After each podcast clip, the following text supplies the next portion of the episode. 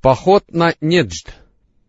Благодаря обошедшейся без жертв победе над Бану Ан-Надир, мусульмане смогли укрепить свою власть в Медине, а лицемеры стали воздерживаться от совершения своих дел открыто. Все это позволило посланнику Аллаха, салаллаху алейхи вассалям, заняться подавлением бедуинов, которые после битвы при Ухуде причинили мусульманам много вреда, нападали на группы, занимавшиеся исламским призывом, предательски убивали людей, входивших в состав этих групп, и в конце концов осмелели настолько, что стали помышлять о нападении на Медину. Прежде чем пророк, салаллаху алейхи вассалям, смог заняться воспитанием этих вероломных людей, разведка Медины доложила ему о концентрации сил бедуинов из племен Бану Мухариб и Бану Сааляба, относившихся к группе племен Катафан, и посланник Аллаха, салаллаху алейхи вассалям, поспешил выступить в сторону Неджда, чтобы внушить страх этим жестокосердым людям и отбить у них охоту снова причинять зло мусульманам. Стоило бедуинам, занимавшимся грабежами и набегами, услышать о приближении мусульман, как они прятались от них на вершинах гор. Мусульмане же использовали этот метод для устрашения племен, которые совершали набеги, а потом возвращались в Медину невредимыми. Авторы жизнеописаний и книг о военных походах упоминают в связи с этим о походе на Неджд, который мусульмане осуществляли в месяце Раби Ас-Сани или Джумада Аль-Уля четвертого года хиджры. Этот поход получил известность как поход Вет Ар-Рика.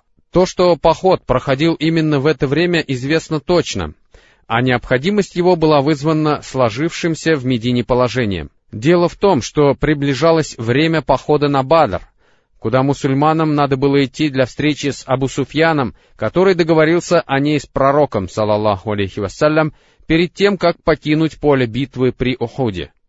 Оставлять Медину и отправляться на столь опасную встречу, имея в тылу беспокойных бедуинов, с военной точки зрения было бы неверно.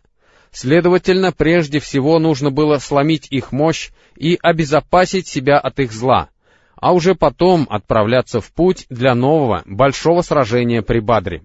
Что касается вышеупомянутого похода на Неджд, в который посланник Аллаха, салаллаху алейхи вассалям, пошел в месяцы Раби Ас-Сани или Джумада Аль-Уля четвертого года хижры, то он не был походом Зат-Ар-Рика, поскольку в походе Зат-Ар-Рика принимали участие Абу Хурайра и Абу Муса аль-Аш'ари, да будет доволен Аллах ими обоими.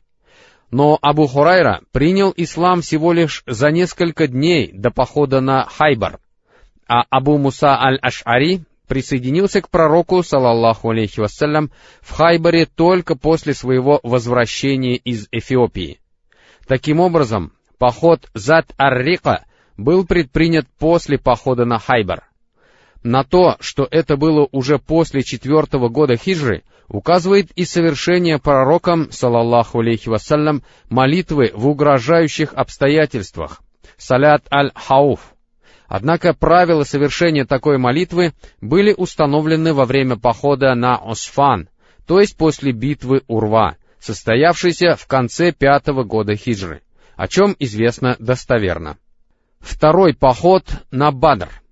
Усмирив бедуинов и обезопасив себя от них, мусульмане стали готовиться к встрече со своим главным врагом. После битвы при Ухуде прошел год. Подошло время новой встречи с курайшитами, и посланнику Аллаха, салаллаху алейхи вассалям, вместе с его сподвижниками, да будет доволен имя Аллах, надо было выступать в путь, чтобы схватиться с Абу Суфьяном и его соплеменниками. Война должна была начаться снова и продолжаться до тех пор, пока не определилось бы, какая из двух групп идет более правильным путем и является более достойной того, чтобы продолжать существовать. В месяце Шахбан четвертого года хиджры, что соответствует январю 626 года, посланник Аллаха, салаллаху алейхи вассалям, во главе полутора тысяч воинов, среди которых было десять всадников, выступил из Медины на Бадр. Знамя мусульман нес Али бин Абу Талиб, да будет доволен им Аллах, а за старшего в Медине пророк, салаллаху алейхи вассалям, оставил Абдуллаха бин Раваху, да будет доволен им Аллах. Через некоторое время пророк, салаллаху алейхи вассалям, достиг Бадра и стал там лагерем, поджидая многобожников. Что же касается Абу Суфьяна, то он выступил из Мекки с двумя тысячами воинов, среди которых было пятьдесят всадников. Достигнув Мар-Аз-Захрана, который находится на расстоянии одного перехода от Мекки, курайшиты остановились в Маджанне, где имелся источник воды. Покинув Мекку, Абу Суфьян двигался очень медленно, так как ему не давали покоя мысли о возможных последствиях боя с мусульманами. Постепенно им овладел страх, а добравшись до Мар-Захрана, Абу Суфьян окончательно утратил решимость и прибегнул к хитрости, чтобы вернуться обратно. Он сказал своим товарищам, «О, курайшиты, ничто не улучшит вашего положения, кроме урожайного года, когда вы сможете пасти свой скот и пить молоко в волю, а нынешний год засушливый, и поэтому я возвращаюсь. Возвращайтесь же и вы». Похоже, что страх овладел и остальными, поскольку люди действительно вернулись обратно, и никто не возразил ему и не стал настаивать на продолжении похода и сражении с мусульманами. Мусульмане, поджидавшие врага, провели в Бадре восемь дней. За это время они продали то, что у них имелось, и получили на каждый вложенный дирхем по два дирхема прибыли, а потом вернулись в Медину. Теперь инициатива перешла к ним. Люди снова стали испытывать перед ними страх, и они стали хозяевами положения. Этот поход известен под разными названиями, в том числе Бадр условленной встречи, Второй Бадр, Последний Бадр и Малый Бадр.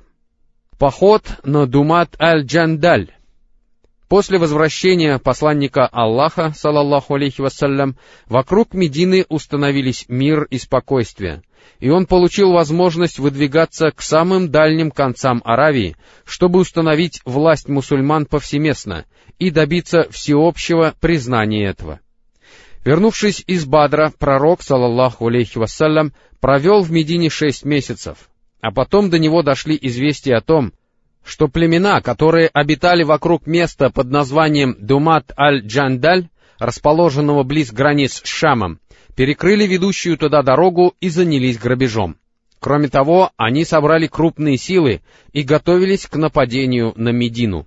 Ввиду этого посланник Аллаха, салаллаху алейхи вассалям, оставил за старшего в Медине Сибага бин Арфата аль-Гифари а сам покинул город во главе тысячи воинов за пять дней до окончания месяца Раби аль-Ауаль пятого года хижры.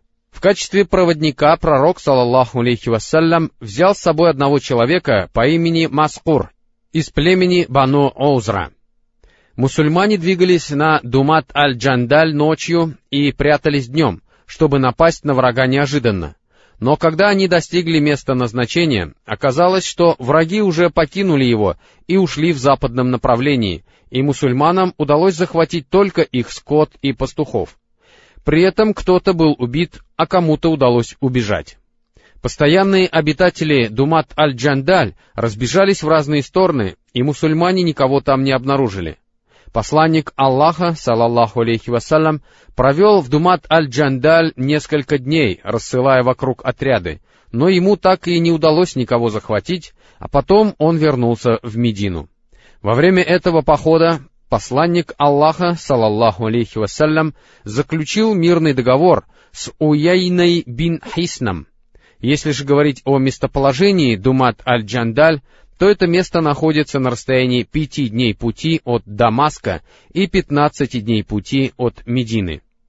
Благодаря быстрым и решительным действиям и осуществлению своих мудрых планов, пророку, салаллаху алейхи вассалям, удалось обеспечить безопасность, установить в регионе мир, стать хозяином положения, изменить ход событий в пользу мусульман и облегчить груз всевозможных внутренних и внешних проблем, которые им приходилось решать. В результате этого притихли и успокоились лицемеры, Одно из иудейских племен было выселено из Медины, а прочие иудеи внешне поддерживали с мусульманами добрососедские отношения и соблюдали условия заключенных с ними договоров. Бедуинов удалось усмирить.